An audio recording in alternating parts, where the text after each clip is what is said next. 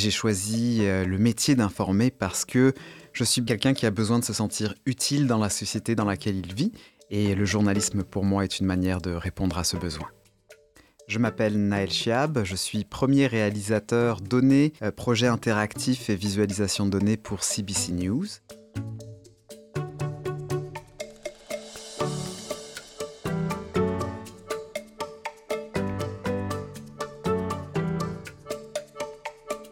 Qu'ils travaillent en presse écrite, à la radio ou à la télévision, les journalistes doivent toutes et tous cultiver leurs sources, savoir où trouver l'information juste, quels experts solliciter, trouver des sources crédibles et diversifiées, etc. Et on mesure souvent le sérieux et le professionnalisme d'un ou d'une journaliste par l'épaisseur de son carnet d'adresses, par la richesse de son réseau de contacts. Or, nous sommes dans le siècle des données et on ne peut plus aujourd'hui faire abstraction de cette source d'information devenue incontournable pour expliquer mille et un enjeux de notre monde hyperconnecté. Je parle des données, les mégadonnées.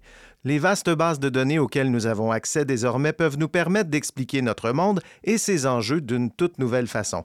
Aussi, on a vu apparaître le journalisme de données, une spécialisation du journalisme qui est apparue presque en même temps que l'ordinateur, mais qui a véritablement pris son envol depuis une dizaine d'années, notamment grâce à la numérisation massive de l'activité humaine, de la démocratisation des outils qui nous permettent d'exploiter ces mégadonnées et en raison d'un mouvement mondial de données ouvertes, l'open data. Pour tracer les contours de cette spécialité, on discute avec celui qui est sans doute le journaliste de données le plus connu au Québec, Naël Chiab, qui pratique le journalisme de données depuis 2015 dans divers médias et depuis 2018 au sein de CBC Radio-Canada.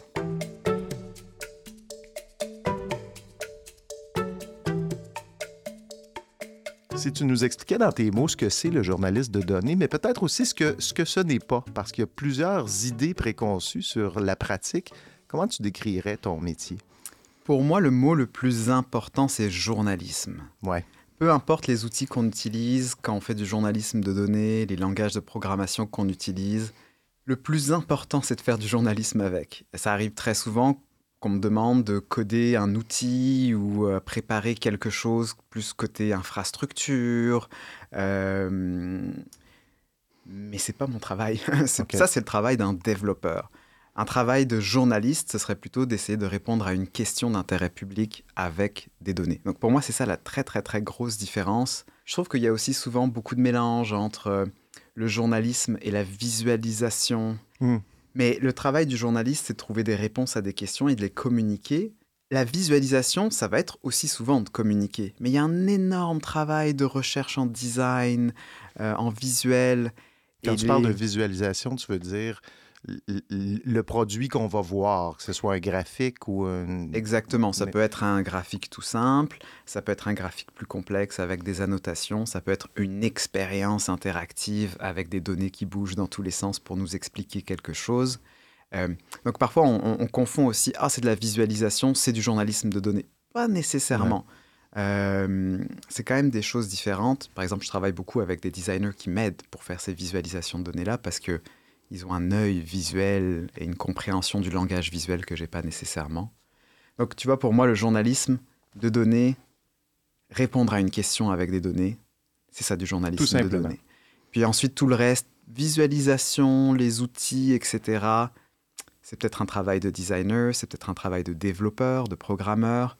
Euh, peut-être qu'il y a des journalistes qui touchent à ça, mais au cœur même du métier, c'est vraiment de répondre à des questions. Vous êtes assez peu nombreux au Québec à pratiquer le journalisme de données. Est-ce que vous vous connaissez tous? Vous pouvez tous rentrer dans la même pièce. Euh, pourquoi, pourquoi il y a si peu de journalistes de données au Québec? Oui, on n'est pas très nombreux, même au Canada en fait. Je pense qu'il y a plusieurs raisons pour lesquelles on est si peu nombreux. D'abord, c'est vraiment une spécialisation.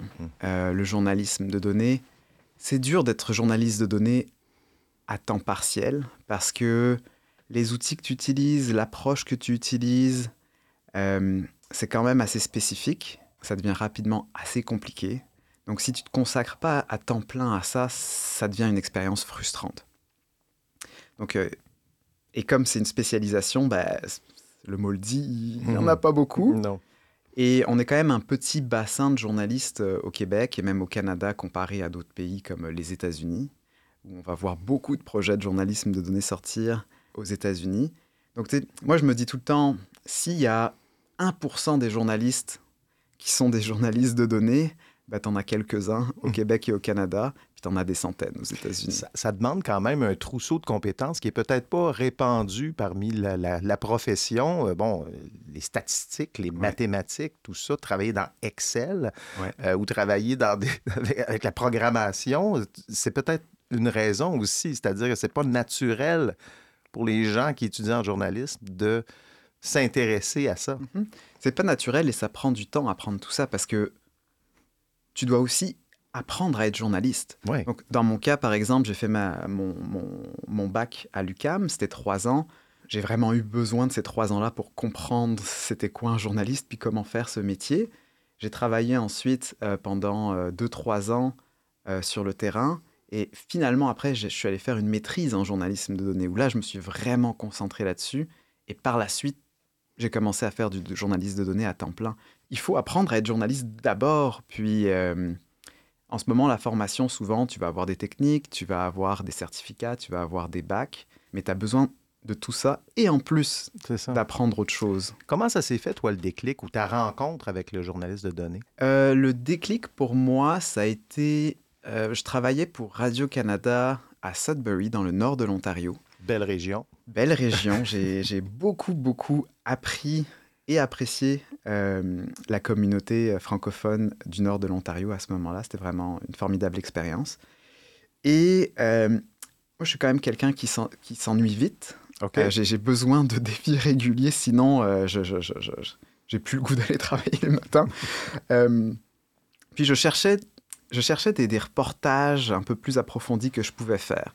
Et une source dans le milieu de l'éducation à ce moment-là m'avait dit Ah, bah, il y a telle école, elle vient d'être construite, et d'après les projections, on, sait déjà qu'elle va être trop pleine, qu'elle va déborder d'ici euh, quelques années. Je me suis dit Mais pourquoi je travaillerais juste sur cette école-là? Il y, en a, a peut-être des cas bien pires. Euh, et euh, j'ai écrit au ministère de l'Éducation et je leur ai dit Je veux un fichier Excel avec pour toutes les écoles en Ontario, le nombre d'élèves inscrits et la capacité de ces écoles. Après quelques semaines, ils me l'ont envoyé. Une demande d'accès à l'information. Même pas une demande d'accès, vraiment juste un courriel. Euh, ils m'ont donné toutes les données que je voulais. Euh, probablement sans réaliser ce que j'allais vraiment faire avec. Euh, puis ensuite, j'ai été capable avec ça et quelques petites compétences de base que j'ai apprises sur le web pour utiliser Excel, j'étais capable de faire une série de reportages exclusifs. Et ça, ça m'a, j'ai vraiment eu le déclic. Là, à l'époque, tu n'as pas de, pas de compétences, tu sais pas programmer, tu connais rien. Tu as ouvert un fichier Excel puis tu as commencé à ouais triturer les données qu'il y a là. Exact. C'est sûr que j'ai toujours eu un intérêt quand même pour les mathématiques. Jusqu'à 18 ans, moi j'étais dans le système français et au lycée, euh, j'avais des cours en maths, en physique, en chimie. J'étais déjà à l'aise avec les noms, mais j'avais jamais vraiment continué dans cette veine-là.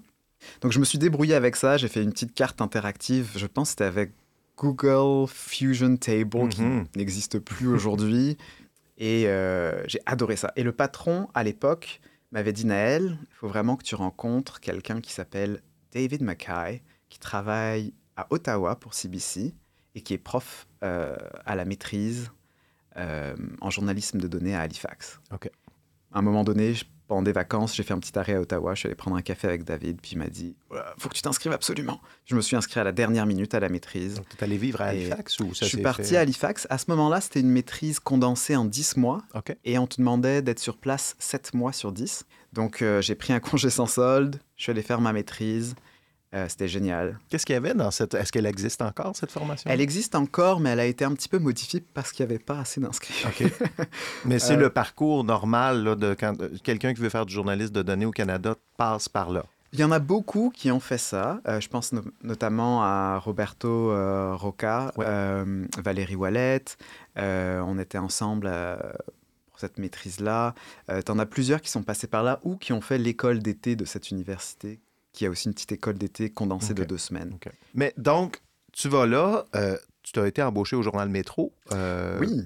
Pas, pas, très longtemps après euh, ta formation. Juste après ma maîtrise. As-tu dû faire un peu d'évangélisation, c'est-à-dire tu arrives dans des médias qui ne connaissent peut-être pas ce qu'est le journaliste de données ou qu'est-ce qu'on peut faire avec ça? Ou est-ce que tu as dû te, battre, ben pas te battre, mais convaincre des, des, patrons de presse? Honnêtement, j'ai été extrêmement chanceux. ah oui? Parce que après la maîtrise, je suis retourné à mon poste à Sudbury et après quelques mois, il y a un poste qui a été ouvert au journal Métro pour un journaliste de données à temps plein. C'était très très clair à ce moment-là que c'était ça qu'il voulait. C'était rare aussi, il n'y en avait pas beaucoup. Extrêmement rare. Puis euh, le rédacteur en chef à l'époque, euh, c'était Yannick Pinel, qui travaille maintenant à Radio-Canada.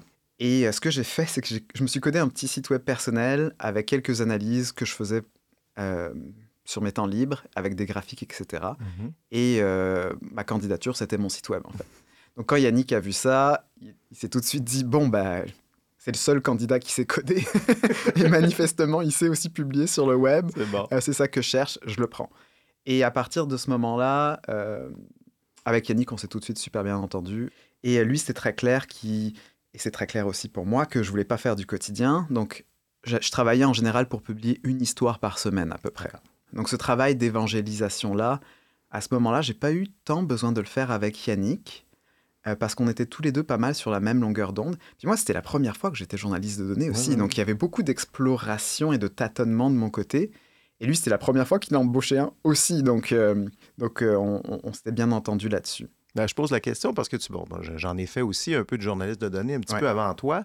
Euh, et je, je m'étais heurté au problème de un rédacteur en chef que dont je me souviens qui m'avait dit Je trouve ça le fun ce que tu fais, mais je suis pas capable de valider la démarche. Je suis pas capable de dire si c'est bon ou pas bon ou si c'est correct. Est-ce que tu as eu ce problème? Oh oui, tu vois, ça, c'était pas de l'évangélisation pour moi, mais c'est une peur constante que j'ai encore aujourd'hui.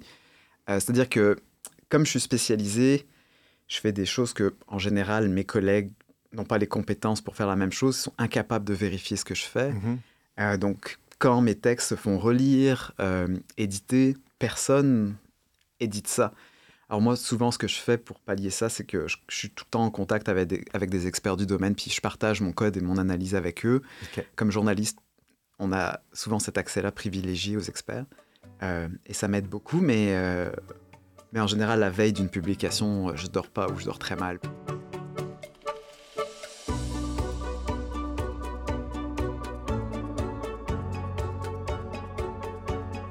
Il y a eu euh, pandémie, euh, il n'y a pas longtemps, qui vous a, j'imagine, ben, euh, j'imagine pas, je sais, ça vous a occupé énormément parce que ça a généré un tas de données, cette pandémie.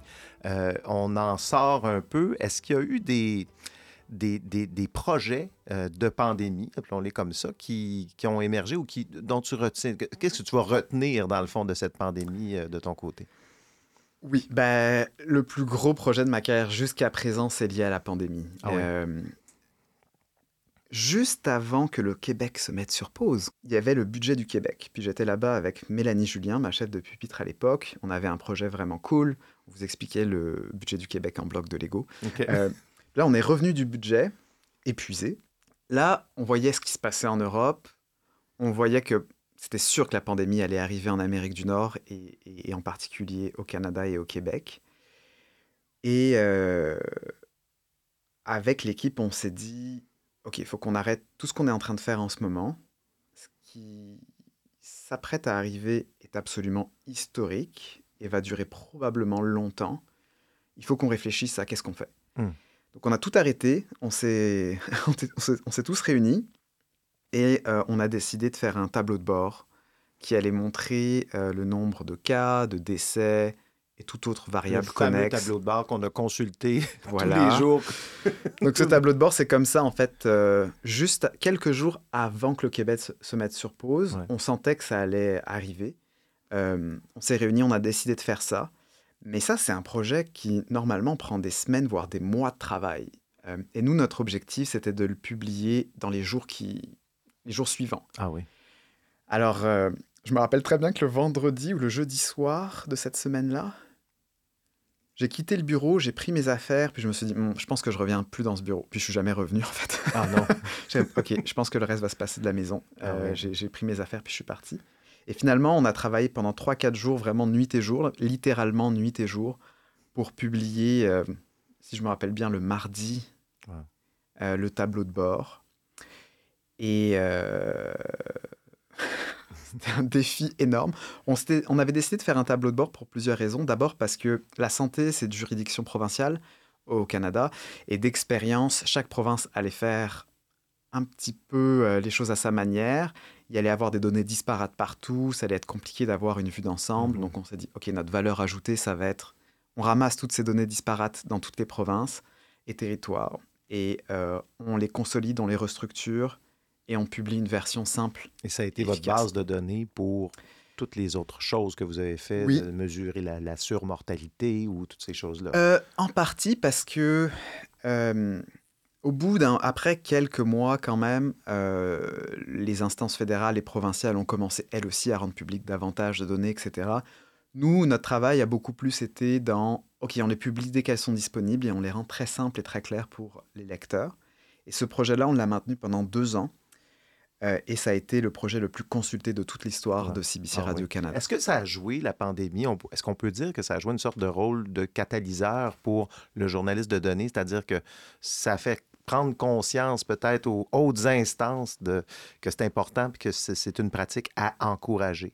Je pense que oui, parce que auparavant, la vision traditionnelle du journalisme de données, c'était de dire bon, tu as quelqu'un dans ton équipe qui travaille sur des choses obscures. Le geek dans le coin, là. Exactement. Et euh, le produit final, ouais, il va peut-être être un peu bizarre euh, ou spécial sur le web, euh, mais à la fin, tu as quand même un lead journalistique traditionnel. Mais avec la pandémie, c'était pas ça qui se passait. C'était pas un projet ponctuel de journalisme de données qu'on publiait. C'était quelque chose qui était en continu. Mhm. Donc là, tout d'un coup, c'était pas ce geek dans un coin qui travaille pendant quelques semaines ou mois sur un projet, c'est oh non, on a besoin de ce geek constamment, sans arrêt. Hmm. Et euh, ça, ça a vraiment changé les choses parce que ça a fait réaliser, je pense, à beaucoup de patrons que tu as besoin de quelqu'un qui est capable de manipuler, comprendre ces données-là, mais qui est aussi capable de, es aussi capable de dire, c'est le propriétaire de ces données, c'est le product owner de ces données-là. Donc, euh, il est responsable éditorialement de ça. Euh, ce n'est pas une compétence technique, c'est une responsabilité éditoriale. D'accord.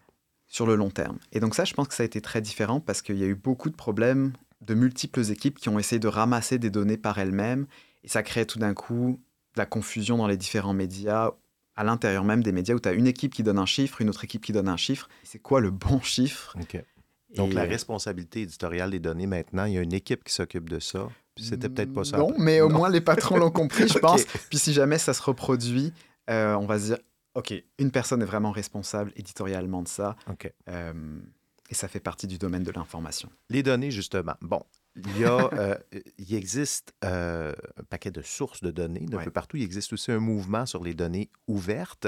Euh, j'aimerais savoir où, est-ce qu'on en est? Est-ce qu'il y a peut-être faire un petit état des lieux de l'ouverture des données auprès des gouvernements qui sont quand même une source importante pour vous autres? est-ce que ça va bien? Est-ce que sont ouvertes les données? Ah, alors. On pourrait en parler longtemps. Hein? ouais. Si on parle des données ouvertes, c'est un mouvement extrêmement intéressant. Euh, il y a beaucoup de choses disponibles, mais moi personnellement, comme journaliste, je les trouve à moitié intéressantes, honnêtement, parce que euh, ce sont des données que les gouvernements décident de publier. Hmm.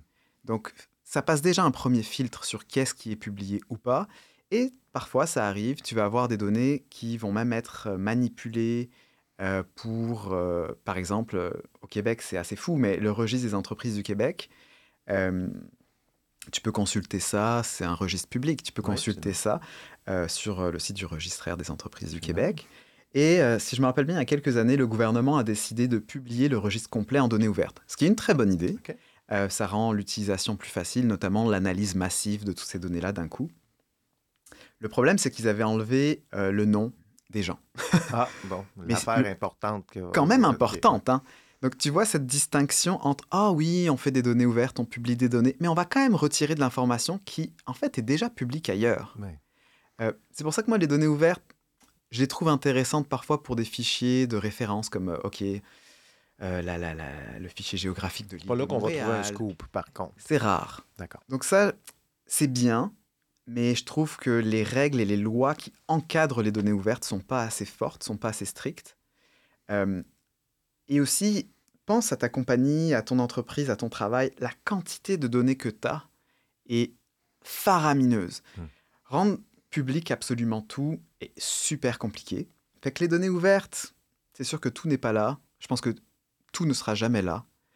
Euh, et ça passe plusieurs filtres euh, politiques, institutionnels, qui sont pas nécessairement les plus intéressants. C'est- peut-être. euh, c'est pas la solution. pas la- Toi, tes données, tu les prends où? Mais moi, en fait, je commence jamais par des données.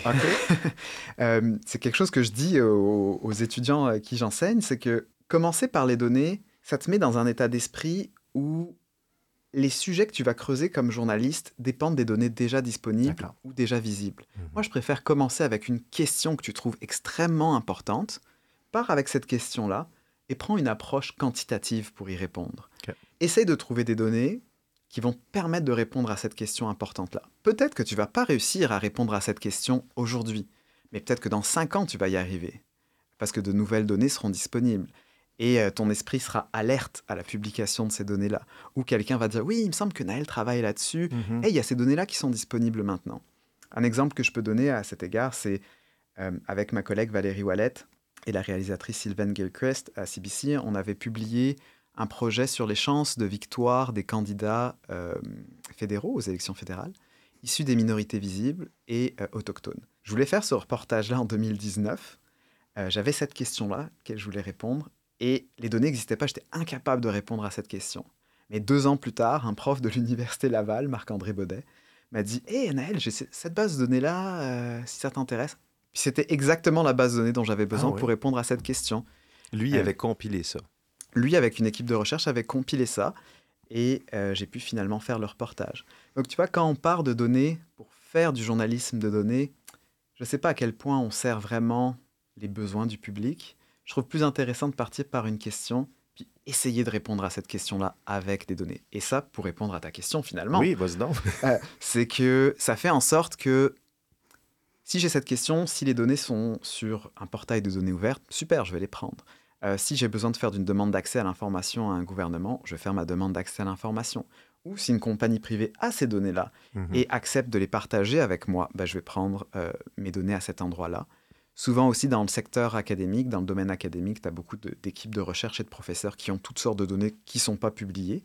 Euh, fait que souvent, je vais aussi demander à des profs. C'est l'équivalent en journaliste traditionnel de partir d'un communiqué puis de faire un article ou d'aller chercher toi-même euh, tes, tes- questions à Et je pense que je vais reprendre cette comparaison à partir de maintenant pour parler de ça. Si, bon, tous les journalistes ne deviendront pas journalistes de données, mais si tu avais à donner comme euh, une bonne pratique ou une habitude à prendre pour intégrer, le- je dirais, le, le regard donné à, à- à ta- à ta Hmm. pratique journalistique, qu'est-ce que- qu'est-ce qu'on devrait faire? Moi, je- moi, je sais que j'avais déjà dit aux journalistes, partez-vous un fichier Excel sur un sujet qui vous intéresse, mais qu'est-ce que tu dirais, Ben, je dirais la même chose. Bon. Commence avec un fichier Excel, avec un Google Sheets, avec euh, Data Wrapper, un, un tableau, peu importe. Pose-toi une question, même si c'est pour répondre à une question dans ta vie personnelle, par un fichier, essaye de trouver des données, manipule-les, pose-toi des questions, essaye de répondre à ces questions-là euh, avec ça. Un exemple qu'on a fait avec, euh, avec ma partenaire, Sarah Champagne, on a, pu, on a fait un projet sur tout ce que tout ce qu'on a acheté en alimentation pendant un an. OK. Et elle a publié ça dans le Devoir. Et euh, Ça a donné quoi? ça a donné de très nombreuses heures à remplir un fichier Excel. Euh, mais en fait, à chaque fois qu'on achetait quelque chose, on indiquait le poids, c'est Oh quoi, d'où ça vient, le type d'emballage. Puis Sarah a fait un reportage là-dessus pour parler des habitudes de consommation alimentaire, le local, pas local, etc. C'est une démarche très personnelle. Finalement, ça a donné un projet journalistique. J'encourage les journalistes à faire ça aussi. Vous avez sans doute des questions que vous vous posez dans votre vie personnelle qui sont extrêmement importantes Hmm. pour de nombreuses personnes Hmm. autour de vous. Faites-vous un petit fichier Excel. Puis si jamais vous mesurer votre mesurez quelque chose, ayez une approche quantitative. Ouais, c'est ça. Est-ce que c'est plus facile aujourd'hui? Euh, les outils technologiques ont évolué? On Ouais. sait qu'il y a des logiciels, il y a des, bon, des applications qui, sont, qui, rendent, qui nous facilitent la vie. Est-ce que pour les journalistes de données, c'est plus facile aujourd'hui? C'est beaucoup plus facile, Ouais. je trouve. Euh, un exemple tout simple, euh, Google Sheets, qui est comme Excel, mais avec un compte Google. Ouais. Vous avez accès à ça gratuitement. Vous pouvez collaborer à plusieurs dans le même fichier. Il y a un historique qui est créé automatiquement quand tu fais une grosse erreur, puis tu veux revenir Mhm. quelques étapes en arrière. Il y a beaucoup plus de données disponibles, propres aujourd'hui aussi qu'avant. Si on parle plus d'analyse complexe avec des langages de programmation, il y a énormément de ressources disponibles. Puis je pense qu'aussi, ça fait quelques années qu'il y a toute une série de projets en journalisme de données qui ont été publiés, en particulier au Québec, que ce soit à Radio-Canada, euh, que ce soit au Devoir. Et ça, ça fait en sorte que pour les journalistes qui veulent démarrer dans ce domaine-là, ils ont des idées de modèles ou d'inspiration québécoises qui existent, ce qui honnêtement n'existait pas auparavant quand moi j'ai commencé. Comment tu vois l'évolution de ta spécialisation ces prochaines années? Grande question. Grande question. Moi, je, je, suis vraiment... Dans Il y a souvent un camp, enfin, moins aujourd'hui, mais il y avait souvent un débat sur est-ce que les journalistes devraient apprendre à coder ou pas. Moi, je, parle, je pars vraiment du principe que le journalisme de données est une spécialité, donc on doit vraiment être les meilleurs possibles dans cette spécialité-là. Et j'ai du mal à voir comment, sans les langages de programmation, sans la maîtrise des langages de programmation, les journalistes de données du futur pourront rester le top du top. Euh, parce que les volumes de données sont de plus en plus gros. Mhm.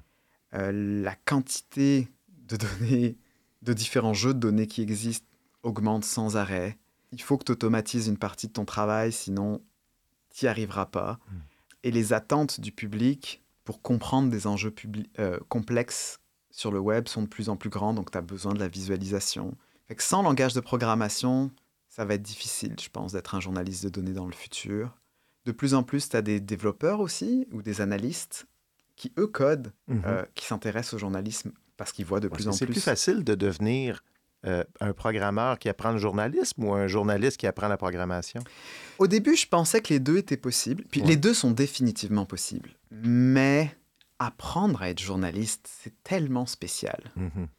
Et c'est vraiment dur. Euh, et je, si t'es pas drillé, je pense, dès le début assez jeune, c'est très dur pour toi d'avoir tous les réflexes dans ta salle de nouvelles que tes collègues ont, de savoir c'est quoi un sujet, un angle et un lead.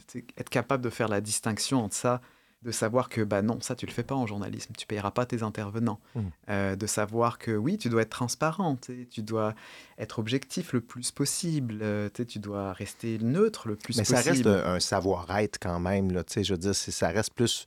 C'est une science molle. C'est clairement une science molle, mais je pense qu'il y a quand même une culture journalistique qui prend du temps à, être absorbée. Mmh en tout cas, moi, je, le ressens beaucoup comme ça. Être journaliste, c'est vraiment spécial. Puis parfois, il y a des gens qui disent Ah oui, oui, moi, je suis journaliste. Je suis comme ouais, Non, t'es pas journaliste, mais d'accord, il n'y a pas de titre officiel, il n'y a pas de. Je comprends ce que tu veux dire, mais non. non. Donc, c'est quand même difficile, je pense, pour quelqu'un de complètement extérieur à ce domaine, de tout d'un coup faire du journalisme honnêtement, la, formation journalistique dans les universités ou les cégeps est vraiment importante parce que ça t'aide à construire cet état d'esprit-là un peu commun qu'ont tous les journalistes d'information entre eux, euh, puis avoir ces standards-là ensuite dans ce qui est publié. Euh, en tout cas, c'est mon point de vue euh, là-dessus. Qu'est-ce qui va t'occuper ces prochains mois, en 2023 par exemple? Des, là, on parle plus de pandémie tant que ça, donc... Dans les prochains mois, euh, il y a pas mal de choses. Question euh, économique, sans doute, l'inflation, le coût de la vie. Oui, euh, c'est sûr que ça, je vais travailler dessus en début d'année. J'ai quelques petits projets là-dessus. Mais la question de l'environnement ah. et des changements climatiques, c'est un très, très, très gros pan de mon travail pour les prochaines années. Mais sinon, il y a aussi une partie de mon mandat maintenant à CBC, c'est aussi d'établir les bonnes pratiques journalistiques euh, spécifiquement pour le journalisme informatique, computationnel, algorithmique mhm. ou de données, multi, multinom. Euh, donc, je vais écrire ces recommandations-là de OK, comment on fait en fait du journalisme de données à CBC News, euh, CBC Radio Canada, et comment, qu'est-ce qu'on publie, qu'est-ce qu'on publie pas, à quel point on est transparent. Et j'ai en train d'écrire le manuel. Un petit peu, ouais, qui va encadrer tout ça. Puis de plus en plus, avec l'expérience que j'ai, je, suis aussi réalisateur avec d'autres journalistes. Ça, c'est quelque chose que j'aime beaucoup. Il va y avoir un programme de mentorat à l'intérieur de la compagnie euh, pour aider des journalistes à euh, améliorer leurs compétences et publier des reportages de données. Merci beaucoup, Naël. On va suivre tes, plaisir. visualisations. Merci d'être passé au métier d'informer aujourd'hui. Merci pour l'invitation.